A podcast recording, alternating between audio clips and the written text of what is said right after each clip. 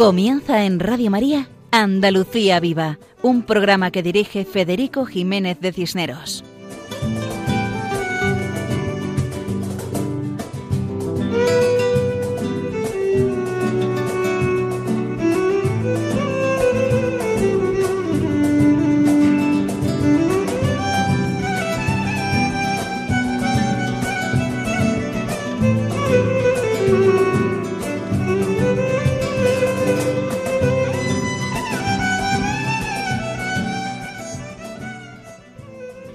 Buenas noches.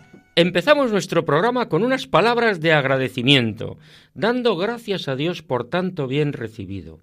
Una vez más, deseamos todo tipo de bendiciones sobre nuestros queridos oyentes, oyentes de este programa titulado Andalucía Viva dentro de la programación de Radio María.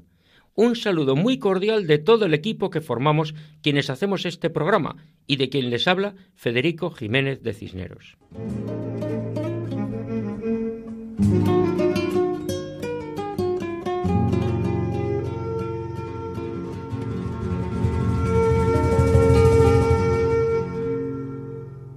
Este es un programa quincenal que se emite los lunes alternos de 1 a 2 de la madrugada, que son las 12 de la noche en las Islas Canarias, donde nos escuchan de 12 a 1. Y como es habitual, antes de comenzar el programa, recordamos cómo pueden contactar con nosotros. Lo más sencillo y eficaz es el correo electrónico con la dirección andaluciaviva@radiomaria.es. Repetimos, andaluciaviva@radiomaria.es y procuraremos contestar lo antes posible. Al finalizar este programa, repetiremos la dirección de nuestro correo electrónico.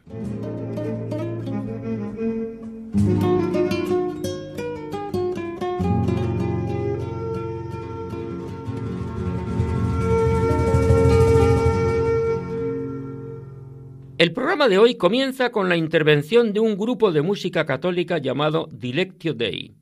Ellos son hispanoamericanos, pero viven en Andalucía desde hace muchos años, y aquí es donde cantan, siempre alabando a Dios.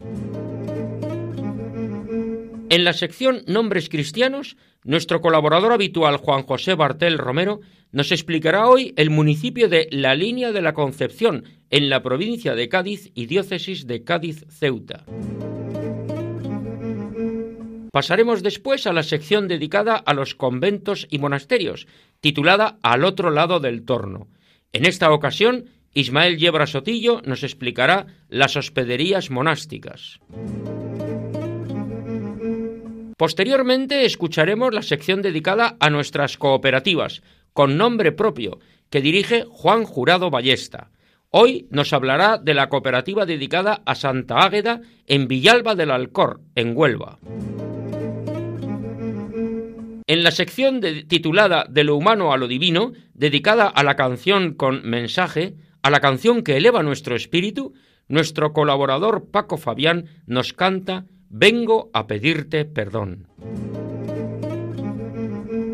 Y en la sección dedicada a personas que han destacado en el amor a Dios y a la entrega a los demás, los amigos fuertes de Dios, hablaremos hoy de Manuel Siurot, un seglar onubense del siglo XX.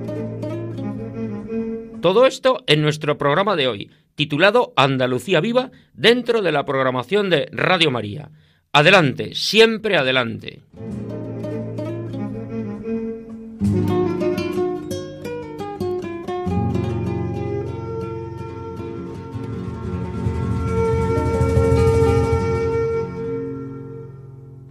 Comenzamos entonces, y como hemos dicho, con el grupo Dilectio Dei, formado por una familia argentina que vive en Andalucía desde hace muchos años y que precisamente aquí es donde han sentido la llamada del Señor para dedicarse a cantar y agradecer tanto bien recibido. A veces les encontramos cantando en alguna iglesia cuando hay adoración eucarística. Esa presencia real de Jesucristo vivo en la sagrada forma, que se queda entre nosotros para acompañarnos y que nos invita a corresponder a su amor. Y comenzaremos escuchando la canción Solo tú salvas. Impresiona cuando dice Cúrame y quedaré curado. Es una canción oración de súplica y de recordar que solo Dios nos salva. Pongámonos en sus manos.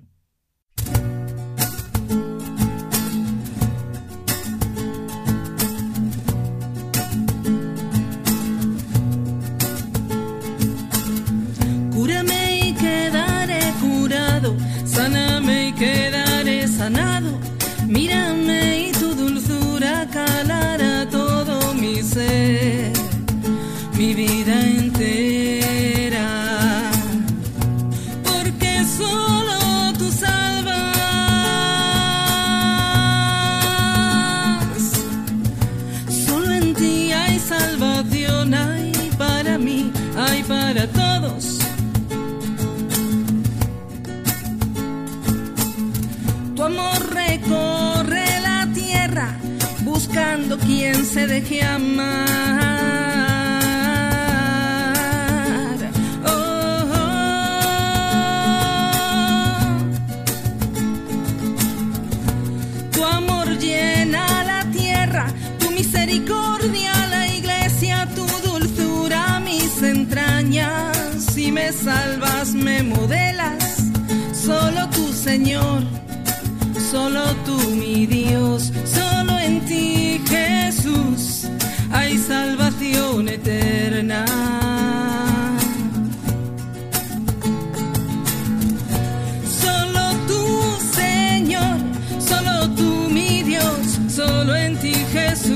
Jesús, hay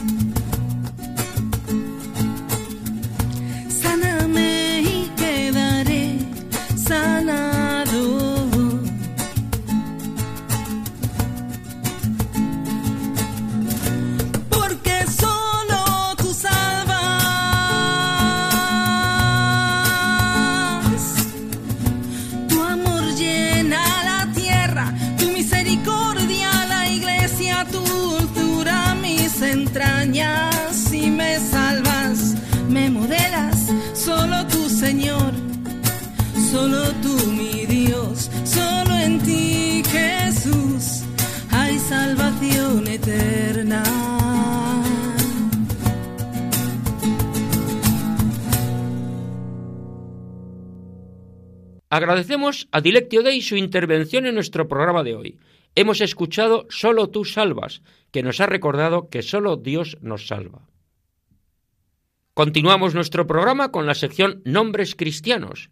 Hoy Juan José Bartel Romero nos acercará al municipio de La Línea de la Concepción, en la diócesis de Cádiz Ceuta y provincia de Cádiz.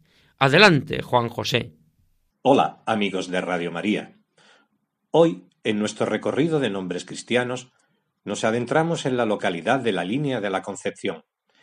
Es una ciudad del sur de la provincia de Cádiz, perteneciente a la comarca del Campo de Gibraltar y que forma parte de la diócesis de Cádiz y Ceuta. Lo que hoy día es término municipal de la Línea de la Concepción fue parte del término de Gibraltar, en el Reino de Sevilla, desde su conquista al Reino nazarí de Granada por parte de la Corona de Castilla en el siglo XV hasta la invasión inglesa a principios del siglo XVIII. Frontera con Gibraltar, su origen es la línea de contravalación que mandó construir Felipe V durante los sitios de Gibraltar del siglo XVIII, impidiendo así el paso por el istmo que la une con el Peñón. Terminada la guerra de independencia, los civiles que comenzaron a llegar al calor de los trabajos que les ofrecía Gibraltar edificaron al amparo de las ruinas de las líneas fronterizas chozas y barracas. Este será el germen del primer núcleo de población de la línea. Así pues, en sus orígenes, la línea fue una especie de campamento provisional formado por artesanos y comerciantes que abastecían a los militares y a sus familiares en las proximidades de las fortificaciones levantadas para asediar Gibraltar, ya que por ser un territorio en conflicto no se autorizaba el asentamiento de población civil de forma estable. Fue el 17 de enero de 1870 cuando se autorizó la segregación de la línea del Ayuntamiento de San Roque y se le conceden los pastos, frutos, aprovechamientos y sus usos públicos comprendidos en el término jurisdiccional. Así nace con poco más de 300 habitantes la línea de Gibraltar, nombre que heredó la población de la fortificación junto a la que nació.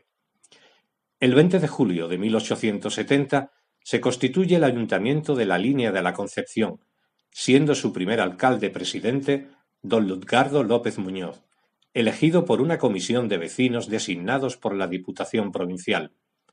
En la primera sesión del nuevo ayuntamiento se procedió a la elección del nombre con el que desde entonces debería ser conocida esta población y de forma unánime se decidió el de la línea de la Concepción, por ser la Inmaculada Concepción la patrona del ejército español en esas fechas y muy unido a la localidad.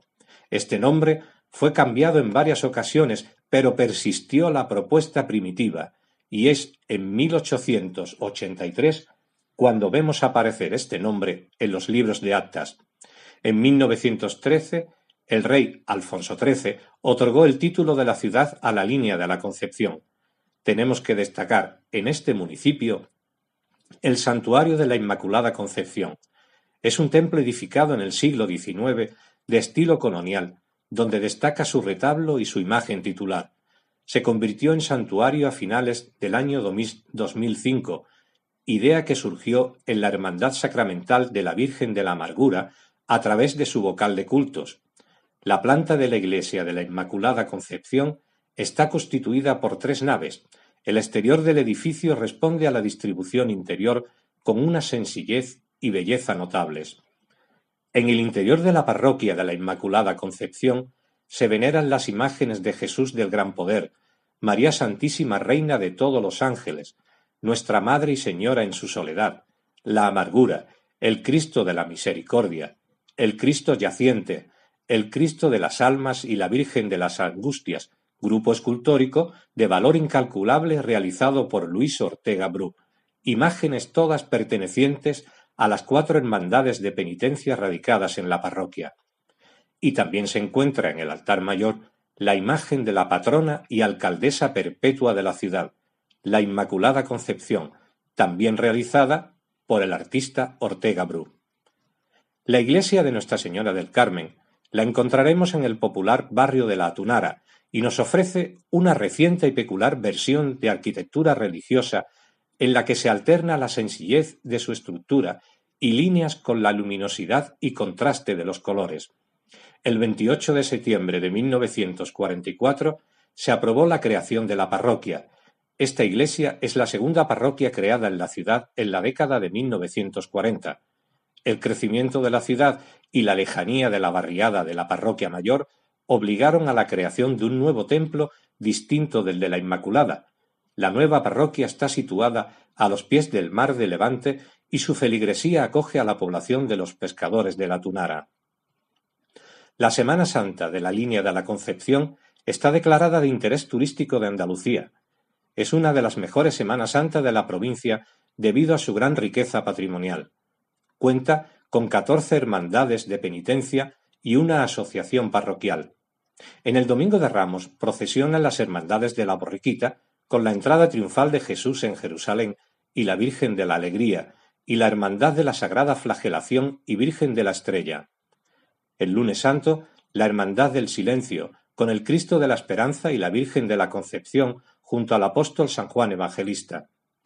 En el martes santo procesiona la Hermandad de Jesús de las Penas y la Virgen de los Dolores. En el miércoles santo salen a las calles de la línea la Hermandad de la Oración del Huerto y la Virgen del Amor y del Rosario en sus misterios dolorosos, la Hermandad del Abandono y Virgen del Mayor Dolor y la Hermandad del Medinaceli con nuestro Padre Jesús cautivo y la Virgen de la Trinidad. El jueves santo, la Hermandad del Cristo de las Almas y la Virgen de las Angustias, la Hermandad del Gran Poder y la Virgen de los Ángeles y la Hermandad de Jesús del Perdón en sus tres caídas y la Virgen de la Salud.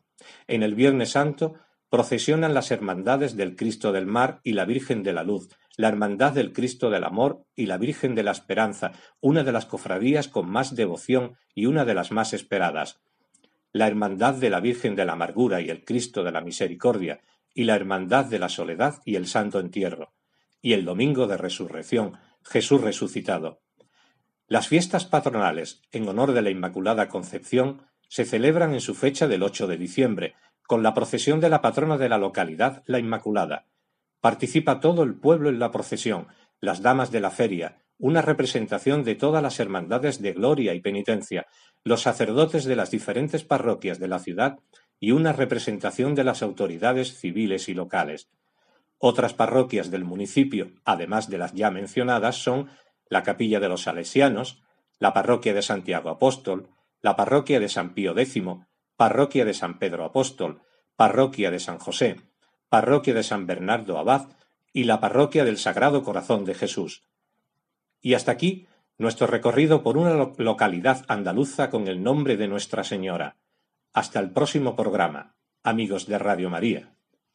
Muchas gracias, Juan José Bartel Romero, por tu explicación del municipio de la Línea de la Concepción, gracias a la cual hemos conocido el porqué de este nombre dedicado a la Inmaculada Concepción de la Virgen María y su interesante Semana Santa, iglesias y demás vida religiosa de esta localidad.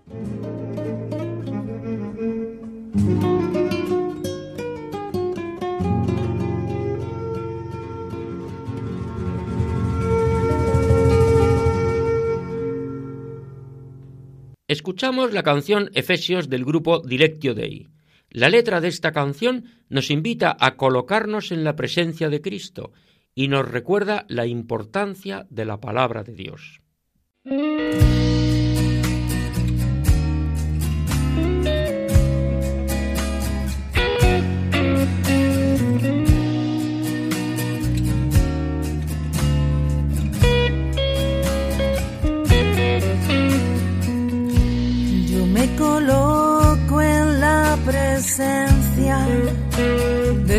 Jesucristo y me someto a su señorío.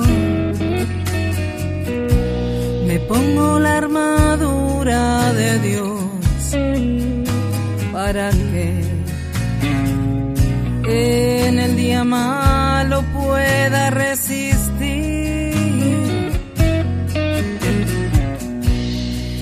después de haber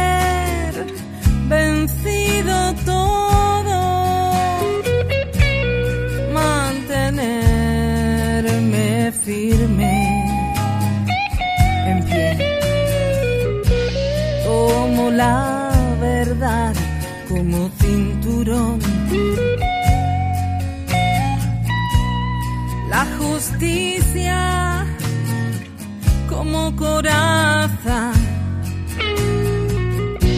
calzada con el celo por el Evangelio de la paz, embrazando siempre el escudo de la fe.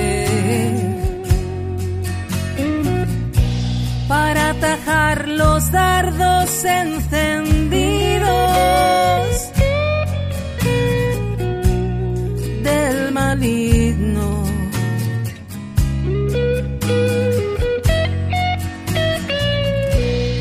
Como el yelmo de la salvación y la espada del Espíritu Santo, es la palabra de Dios.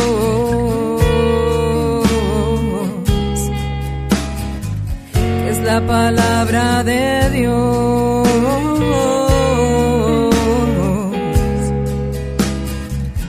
es la palabra de Dios.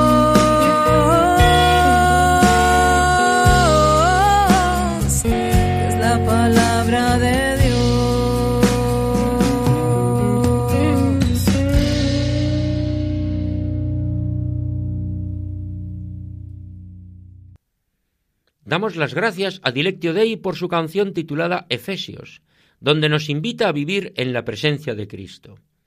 Pasamos a la sección al otro lado del torno para conocer mejor la vida monástica. Andalucía tiene numerosos conventos y monasterios. En el programa de hoy escuchamos a Ismael Yebra Sotillo, quien nos habla de las hospederías monásticas. Adelante, Ismael. Las hospederías monásticas podríamos decir que están de moda, si es que realmente esta palabra es la adecuada al referirse a la vida en un monasterio o la estancia en un monasterio acompañando a una comunidad monástica. La moda es aquello que es pasajero, que está condenado a desaparecer.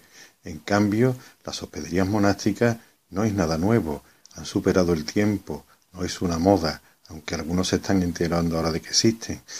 todas las reglas monásticas prácticamente incluyen la atención al peregrino, la atención al hermano, como dice la regla de San Benito, que no es ni más ni menos que del siglo VI, y dice que quien recibe a un peregrino, quien atiende en el monasterio a otra persona que se acerca, al Cristo mismo recibe, por tanto tenemos que tratarlo como si fuera Cristo.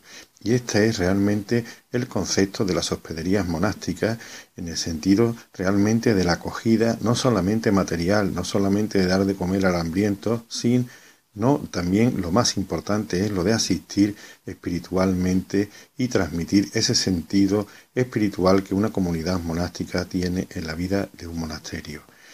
Está, como digo, presente en casi todas, prácticamente todas las reglas monásticas, la necesidad de la existencia de una hospedería, que como también algunas veces he leído a algún abad, algún hospedero, a ellos mismos les viene bien porque supone un contacto con el mundo, suponen también ejercer una labor de apostolado, porque un monje se retira del mundo, pero no se retira de los hermanos, no se retira de los demás, se retira de lo mundano, de lo banal, de lo material, pero espiritualmente está siempre dispuesto a acoger a quien llama a su puerta, bien sea a través de un locutorio, bien sea a través de una hospedería.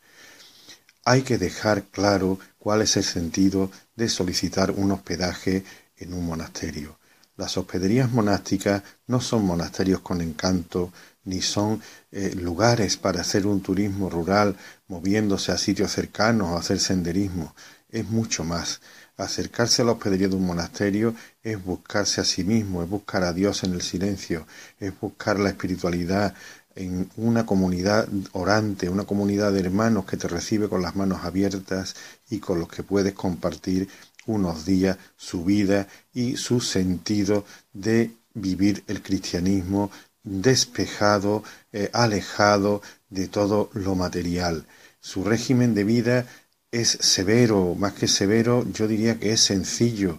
Eh, no existe en una hospedería nada superfluo, no hay televisión, no hay prensa, a veces no hay conexión a Internet o no se puede utilizar el móvil, no hay cobertura, pero también viene bien en este mundo moderno que sepamos alejarnos de todo esto, aunque solamente sea por unos días, nos encontremos a nosotros mismos, sepamos compartir oraciones, experiencias, conversaciones, orientaciones como una comunidad y luego, sobre todo, que volvamos totalmente, yo diría que un poco eh, modificados, sabiendo valorar lo que realmente es lo necesario.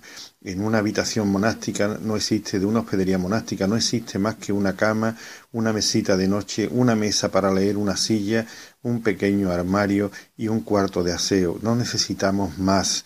La comida es exactamente lo mismo. Es una comida que es frugal, que es sencilla, que generalmente está basada en la huerta, en los productos que puede dar la zona o incluso que le pueden regalar a la comunidad pero tampoco es nada más necesario y debemos colaborar con ellos en el servicio, en recoger la mesa, eh, servir para comunicarlos con otros huéspedes con lo que coincidamos. Es un lugar de encuentro, no es un lugar, como decimos, de hacer turismo rural y mucho menos una hospedería, un hospedaje barato para conocer una zona. Quien busque esto en una hospedería monástica se ha equivocado y además ha perdido la posibilidad de encontrarse consigo mismo y de buscar a Dios en medio de una comunidad orante. Nuestro agradecimiento a Ismael Yebra Sotillo por sus explicaciones sobre la hospedería monástica, lugar de encuentro con Dios y de conocimiento de la vida monacal, magnífica oportunidad de descanso en el Señor, de cambio de vida. Muchas gracias y hasta la próxima colaboración.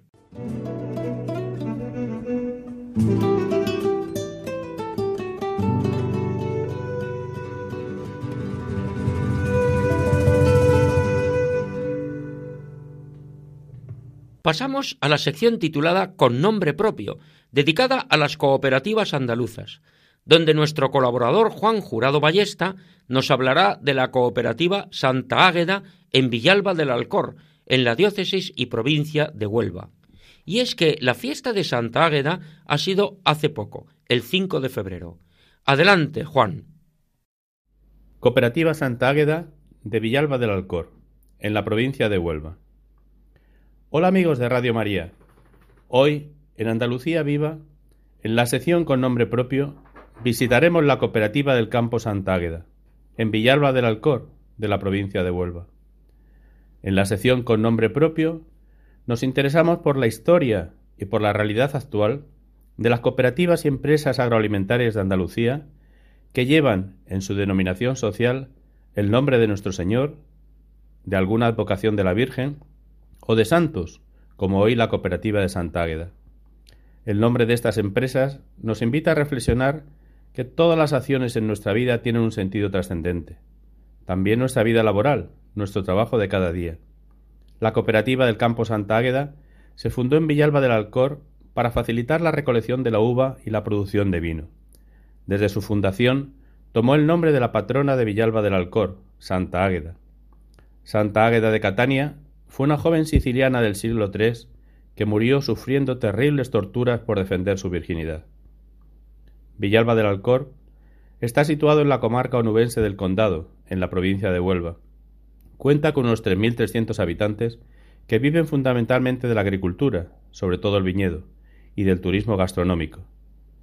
Los vinos de Villalba del Alcor se exportaron ya hace más de 500 años a tierras americanas, y desde hace poco tiempo también se exportan a Alemania y a China con la integración de las cooperativas locales en ONUCOP, cooperativa de segundo grado.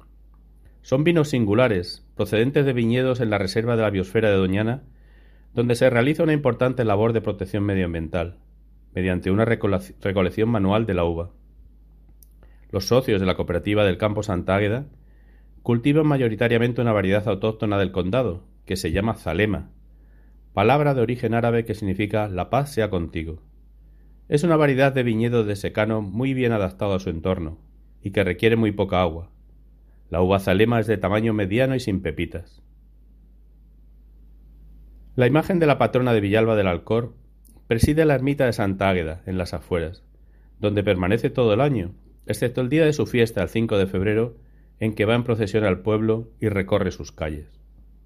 Villalba del Alcor cuenta con el gran regalo del cielo de acoger el monasterio de San Juan Bautista de monjas carmelitas, que recientemente han cumplido su 400 aniversario. Fue fundado en 1619 por cinco religiosas del convento de Santa Ana de Sevilla. Ya en 1662, de Villalba del Alcor salieron las carmelitas que fundaron el convento de Cañete la Real, en Málaga. Y también en los últimos años han salido monjas de este monasterio de San Juan Bautista para fundar en Kenia, en Gran Canaria y en Santo Domingo.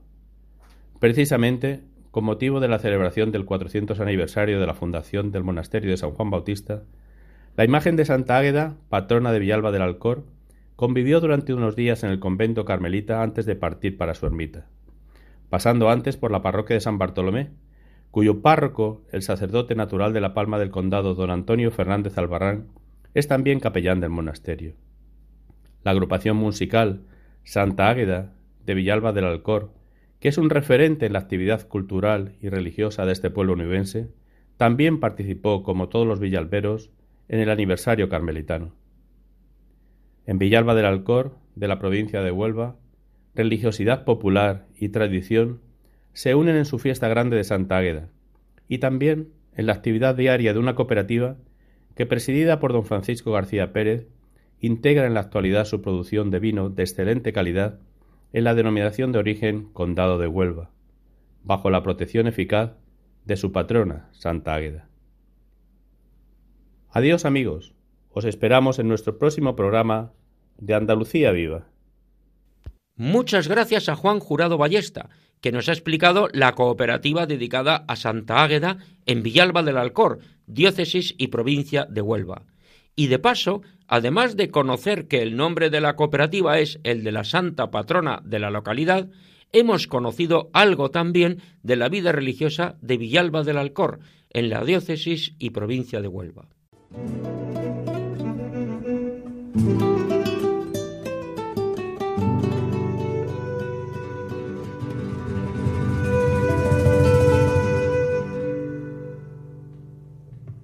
Llega nuestra sección titulada De lo humano a lo divino, dedicada a la canción con mensaje.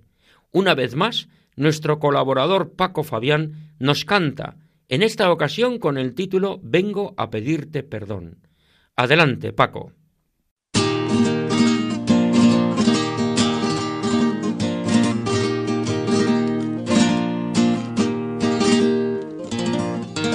Esta noche, para nuestra sección de lo humano a lo divino, cambio de estilo y me paso a las sevillanas. Voy a cantaros unas sevillanas grabadas por los Romeros de la Puebla en el año 1978 que se llaman Vengo a pedirte perdón.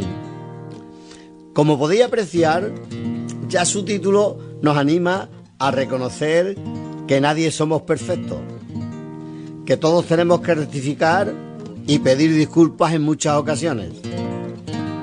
Estas sevillanas a mí me ayudan a pedirle perdón a Dios por tantas faltas de amor hacia Él. Así suenan.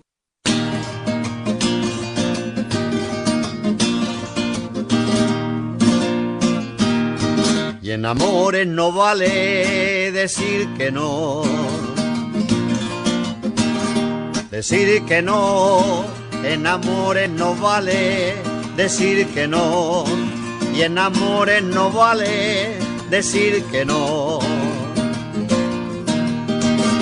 decir que no, si está abierta la puerta del corazón, si está abierta la puerta del corazón. Arrepentido, vengo a pedirte perdón, arrepentido, porque vale más tu amor que el orgullo mío.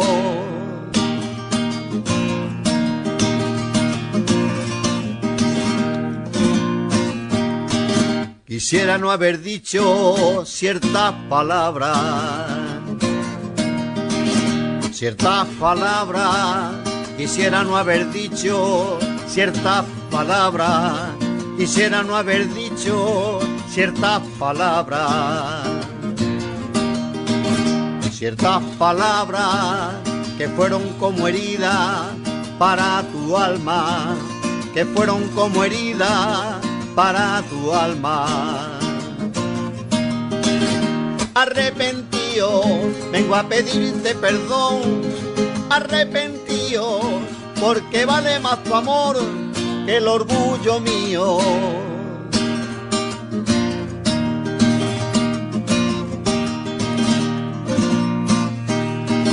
Y en vez de ser pañuelo para tu llanto,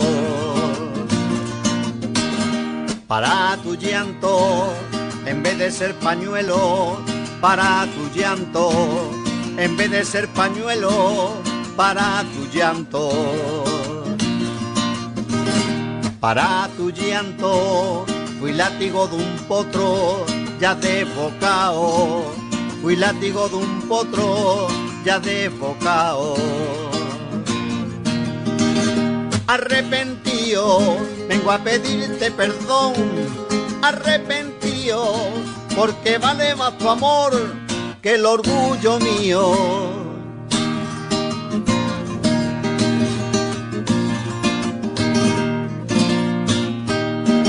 No digas de este agua, no es de beber. No es de beber no digas de este agua, no es de beber. No digas de este agua, no es de beber. No es de beber, que solo un amor puro quita la sed. Que solo un amor puro quita la sed. Arrepentido, vengo a pedirte perdón, arrepentido, porque vale más tu amor que el orgullo mío. Muchas gracias, Paco Fabián, por tu canción Vengo a pedirte perdón. Y ciertamente que su letra, acompañada de su música, nos anima a ser mejores. Y llegamos a la sección dedicada a las personas que han destacado en el amor a Dios y la entrega a los hombres, la sección que llamamos Amigos Fuertes de Dios. Esta noche vamos a hablar de Manuel Xirot Rodríguez, un seglar, abogado, caballero cristiano cabal, cuya vida es un ejemplo de amor a Dios y entrega a los demás, especialmente a los más necesitados. Y para ello contamos con la presencia de Ignacio Fernández Ramírez Xirot, bisnieto y especialista en la figura de Manuel Xirot. Bienvenido, Ignacio, a nuestro programa Andalucía Viva de Radio María. Muchísimas gracias por invitarme al programa. Estoy encantado de contar aquí la vida y obra de mi bisabuelo, Manuel Xirot. Magnífico. Comenzamos contando algo de la vida de Manuel Xirot, de su infancia y juventud. Adelante. Don Manuel Xirot nació en La Palma del Condado, Huelva, el 1 de diciembre de 1872. Hijo de José Xirot, que ejercía la carrera de veterinario, y de Luzgarda Rodríguez Caro. Matrimonio de profundas convicciones cristianas. Familia muy piadosa, donde Xirot aprendió su religión y su fe cristiana. Su padre pertenecía a la adoración nocturna.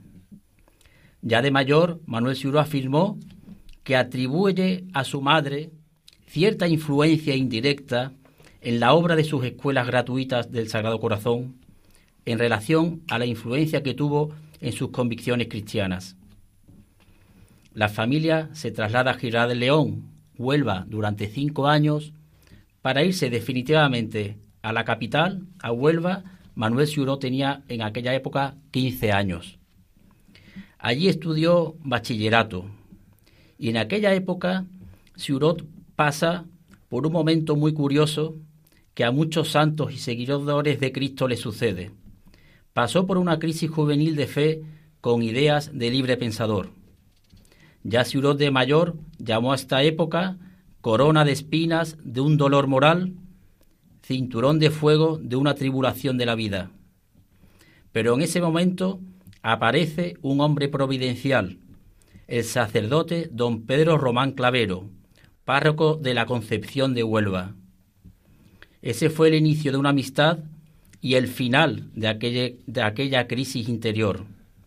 En esta época es cuando empieza Siurot a participar en las conferencias de San Vicente de Paul.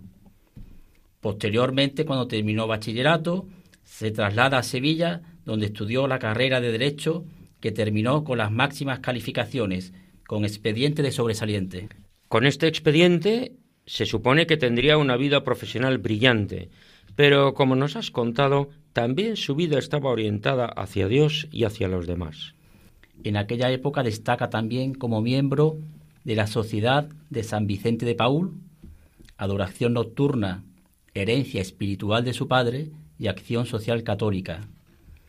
Fue cofundador del Centro Católico Obrero de Huelva, dando clases gratuitas nocturnas a los adultos y conferencias en Cuaresma.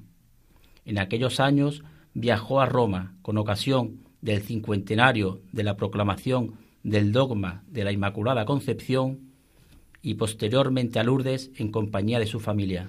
Estamos entonces a comienzos del siglo XX. Cuéntanos cómo era su vida familiar. En 1901 contrajo matrimonio en Huelva con doña Manuela de Mora Claros en la capilla del convento de San Francisco. Perteneciente a una de las familias más antiguas y distinguidas de Huelva, doña Manuela de Mora Claros había nacido en el palacio de sus antepasados y era hermana del que fue alcalde de Huelva, don Antonio de Mora Claros. Una señora de profundas convicciones cristianas, piadosa y humilde.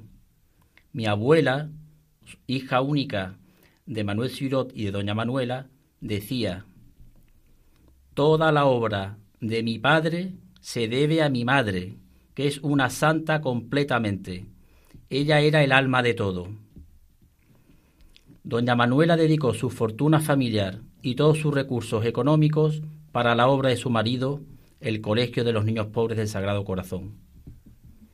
Cuando Siurot le dijo que cambiaba su brillante carrera por la educación de los niños pobres, le dio todo su apoyo de manera incondicional. Mi bisabuela era muy aficionada a tocar el piano y tenía uno en su casa magnífico. En un momento de apuro económico para pagar gastos de las escuelas, le dijo a Siurot que no se preocupara, que vendían el piano y así poco a poco fue vendiendo todos sus bienes. Su vida la pasaba todo el día rezando, y cuando murió en casa de mis abuelos no tenía absolutamente nada, salvo algo de ropa, un abrigo negro y algunos recuerdos en el cajón de una cómoda. En 1903 nació mi abuela Antonia Ciurot de Mora, única hija del matrimonio, casada con Luis Ramírez Fito mi abuelo. Tuvieron siete hijos, una de ellas mi madre, que aún vive y tiene 80 años. Siurot y su mujer, ya mayores, se fueron a vivir a casa de mis abuelos a Sevilla. ¿Cómo era la Huelva de principios del siglo XX? Huelva era una ciudad con alto índice de analfabetismo, pobreza y delincuencia juvenil. Solo la clase privilegiada, privilegiada disfrutaba de una vida digna. Y además los ingleses llevaron costumbres protestantes. En aquella época, Suro comienza a interesarse profundamente por la encíclica Rerum Novarum del Papa León XIII. La encíclica sentó los principios fundamentales y humanos de la justicia social y en ella se condensaba la doctrina de la Iglesia en materia de política social. ¿Qué fue realmente lo que le hizo cambiar su trayectoria? La clave de su vida fue el encuentro con el arcipreste de Huelva, don Manuel González García, hoy San Manuel González García, canonizado por el Papa Francisco.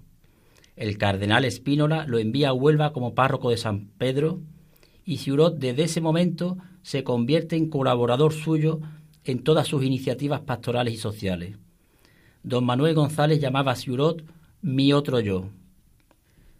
Eh, don Manuel González nació en Sevilla, en la calle Vidrio, fue seise de la Catedral de Sevilla.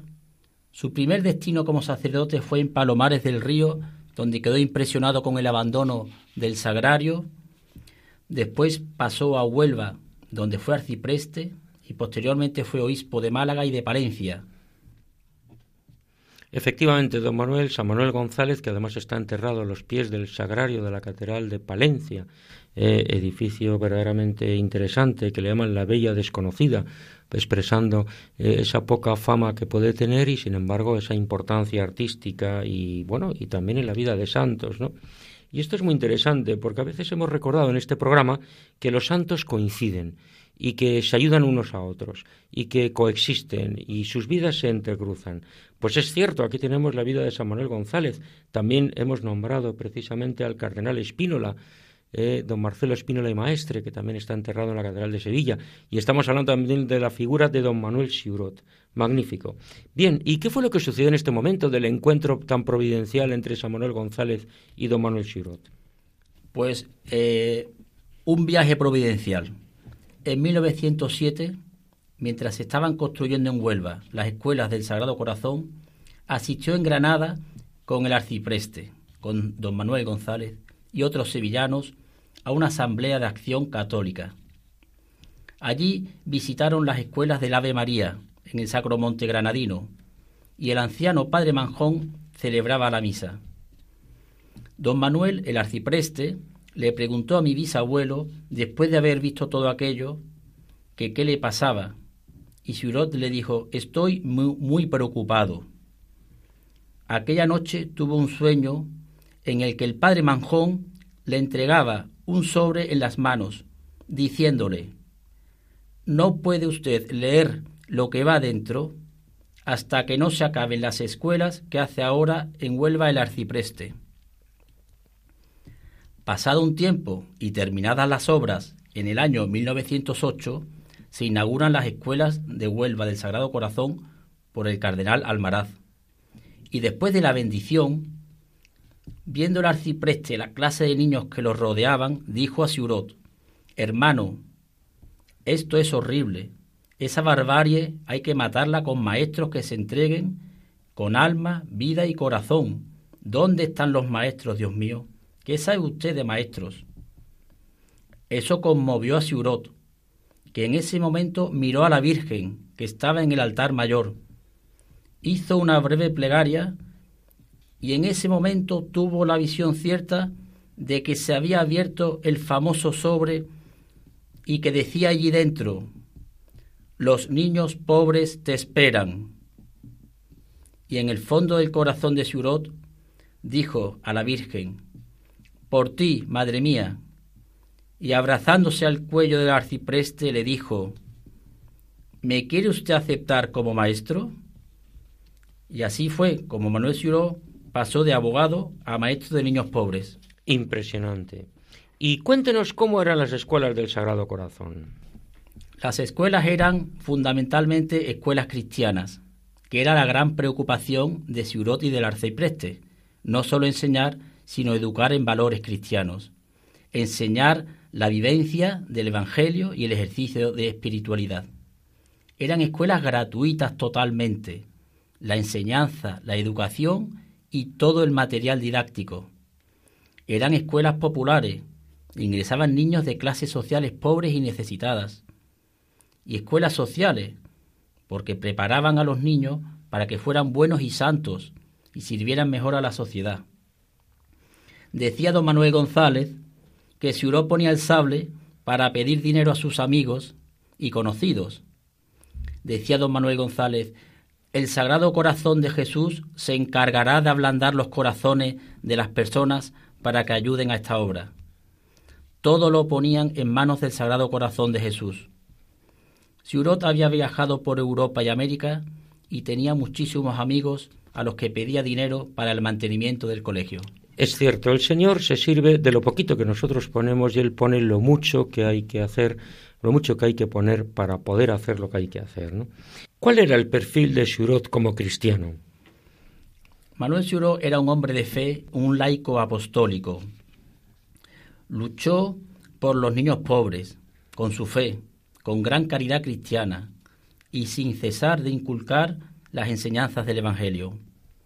Fue un seglar contemplativo, muy importante la Eucaristía, intervino en varios congresos eucarísticos, iba continuamente al sagrario, adoraba continuamente al Señor en el sagrario. En Sevilla, en casa de mis abuelos, había un jazmín y él antes de ir a la misa cogía un puñado y los esparcía por el altar antes de que empezara.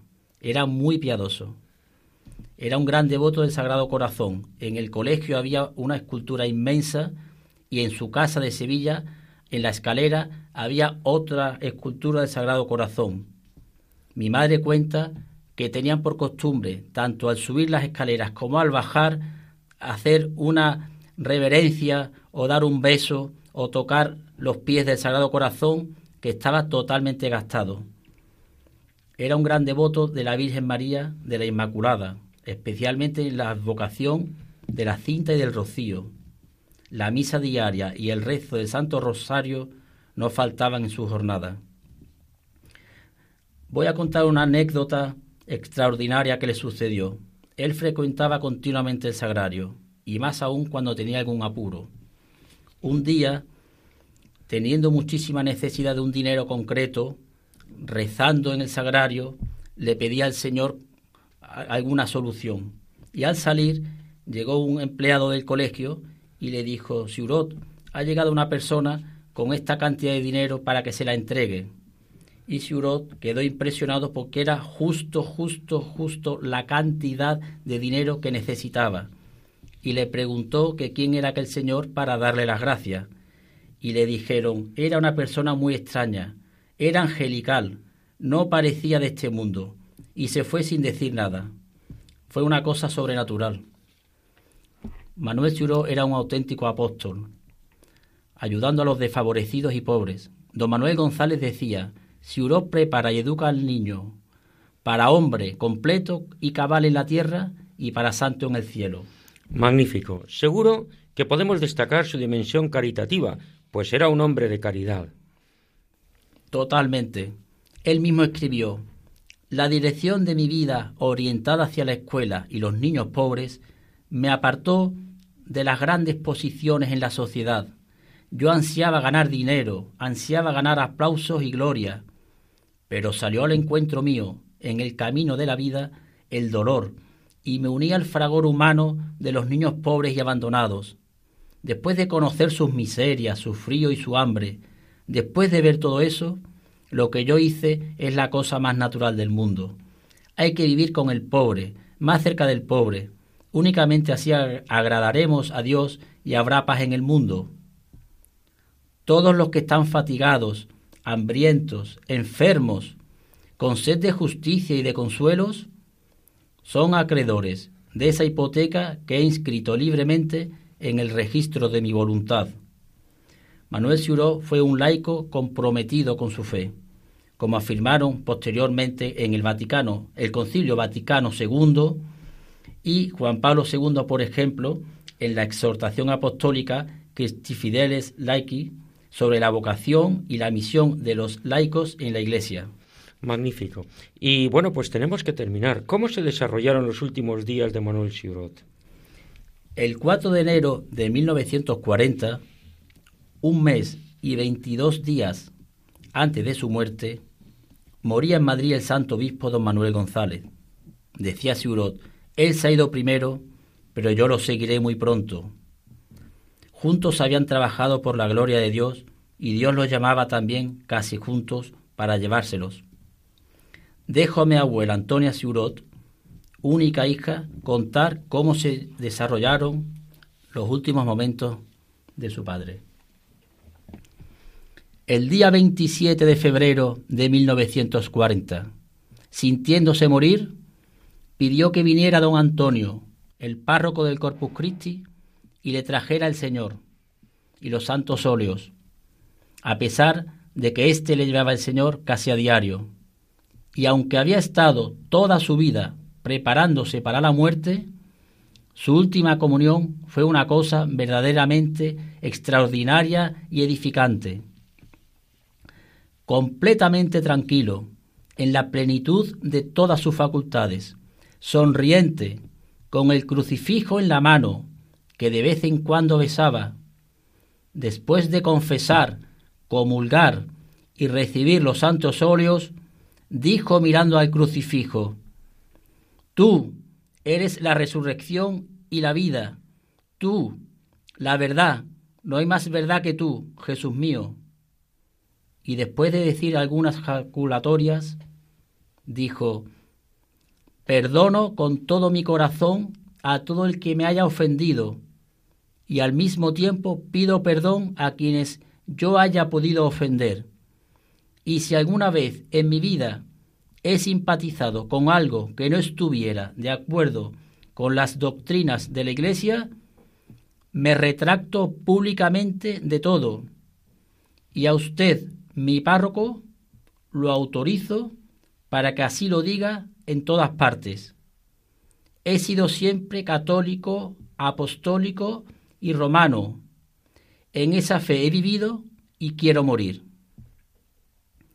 Ese mismo día, a las nueve de la noche, dormía en el amor del Sagrado Corazón en el que siempre había vivido. La Santísima Virgen María ha sido siempre la fiel compañera de los santos, Siurot llevó siempre una vida mariana. Ella fue en todo momento su consuelo y esperanza.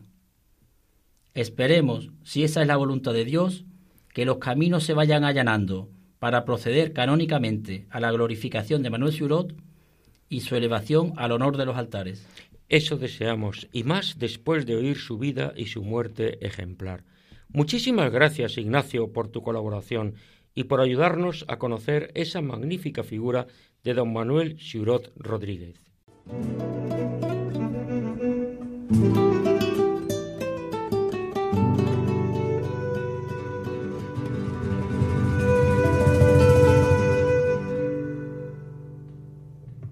Queridos oyentes, estamos terminando el programa de hoy.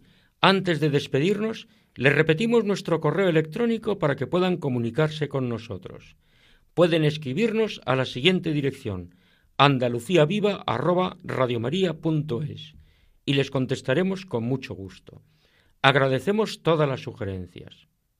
Desde Andalucía, tierra de acogida, tierra de María Santísima, reciban un saludo muy cordial, de corazón, de todos los que hacemos este programa con el objetivo de dar a conocer todo lo bueno que es mucho y solo lo bueno que tenemos en Andalucía. Y tras esta despedida por hoy, les pedimos que continúen con la sintonía de Radio María. Hasta el próximo programa, si Dios quiere.